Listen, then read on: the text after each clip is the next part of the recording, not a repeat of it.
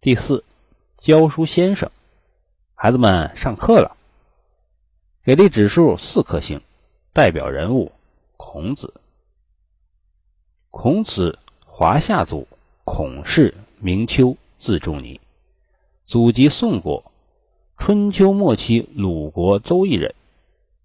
孔子是春秋末期著名的思想家、政治家、教育家，为儒家学派的创始人，开创了私人讲学的风气。孔子被誉为天纵之圣，天之穆泽。是当时社会上的最博学者之一，被后世统治者尊为孔圣人、至圣、至圣先师、万世师表、文宣皇帝、文宣王，是世界十大文化名人之首。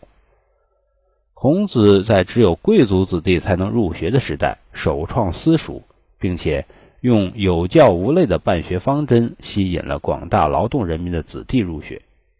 这使得他从教书先生一跃而成为教育家。孔子的教学方法着实令后人艳羡。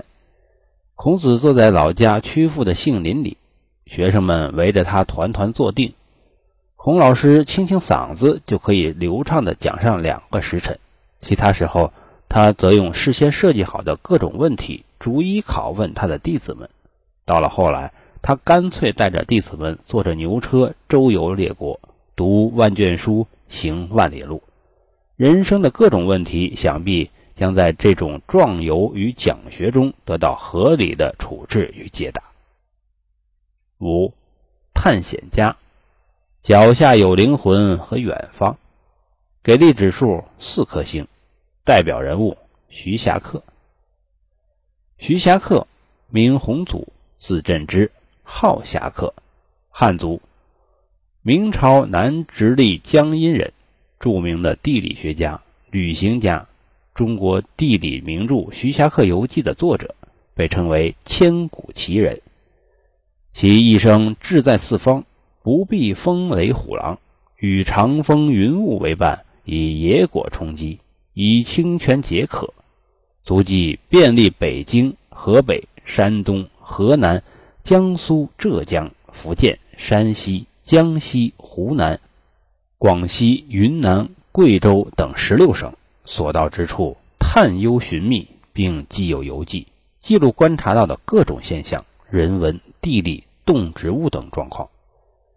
徐霞客是中国探险家中的佼佼者，他凭着双脚和毛驴的辅助走了大半生，大半个中国土地上都能够找到他的足印。几年前，当代探险家于纯顺遇难之后，有笔者曾深有感触地写过一篇文章，其中有几句，我觉得对古代中国的探险家仍然是适合的。如果灵魂真的能像一阵阵伴我终身的微风，如果生的意义可以从一场场午夜的梦幻开始，那么，当我重新审视壮士走过的这方大地时，我就能轻轻地对自己说：“鸟儿已经飞过，天空不留痕迹。”第六，幕僚，我给主人出主意，给力指数四颗星。代表人物杨修，绍兴师爷。古代之幕僚类似于今天的总经理助理，他们凭借丰富的经验为主人出谋划策，以自己的智慧独当一面。古代比较著名的幕僚当属杨修。杨修是个人才，属古代知识分子中的精英。杨修是杨震的玄孙，杨彪的儿子，出身世代精英之家。《后汉书》中说：“自震之彪，四世太尉，为人好学，有俊才。建安年间被举孝廉，除郎中，后担任丞相曹操的主簿。当时曹操军国多事。”杨修负责内外之事，都合曹操心意。又有《世说新语·节物篇》在四则杨修斩才之事，他的才华曹操亦曾自叹不如。后杨修数次助曹植通过曹操的考验，然而曹植日加高傲，杨修本想和他疏远，却不能，亦不敢。曹操亦因知道曹植受杨修之助，才通过考验，颇为气愤。后来他曾写信给杨彪，中提到：“足下贤子是豪富之士，每不与吾同怀，即欲直营，故颇恨恨。”最终于建安二十四年秋天，被曹操以前后漏泄言教，交官诸侯，凡罪犯收杀。杨修叹息。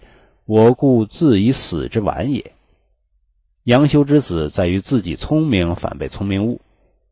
他没有研修好与主子的相处之道。其实，古代多数幕僚的生活还是十分滋润的。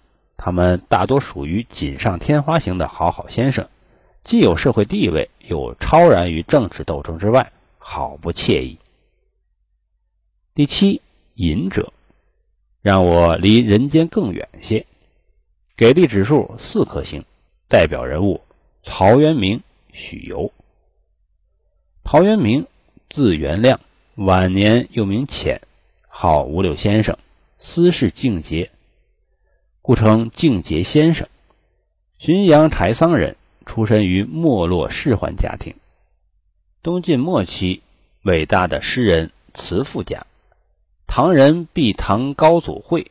称陶申明或陶全明，大约生于三百六十五年，曾任江州祭酒、建威参军、镇军军参军、彭泽县令等等。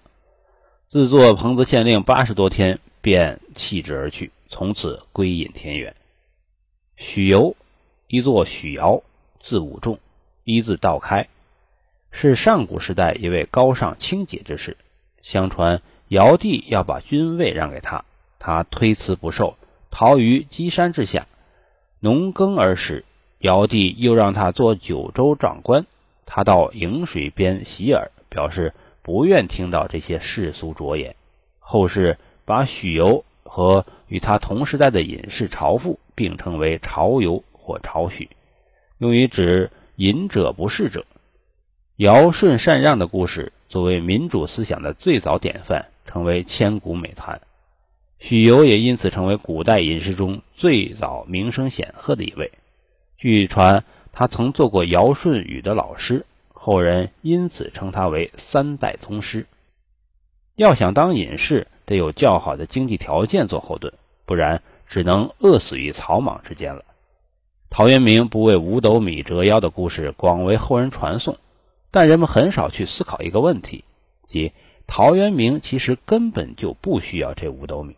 他家的产业足够他过着诗酒花草的风雅生活，否则种豆南山下，草盛豆苗稀，这种令农民欲哭无泪的惨状，就不会被他老人家当做一种雅兴来消遣了。隐士虽然是以出世来安身立命的，但有时候隐士由于有了巨大的名气，朝廷就会一再要求他们出来做官，这种情形。就好比勒令一个决心守节的寡妇必须改嫁，令人尴尬和气愤。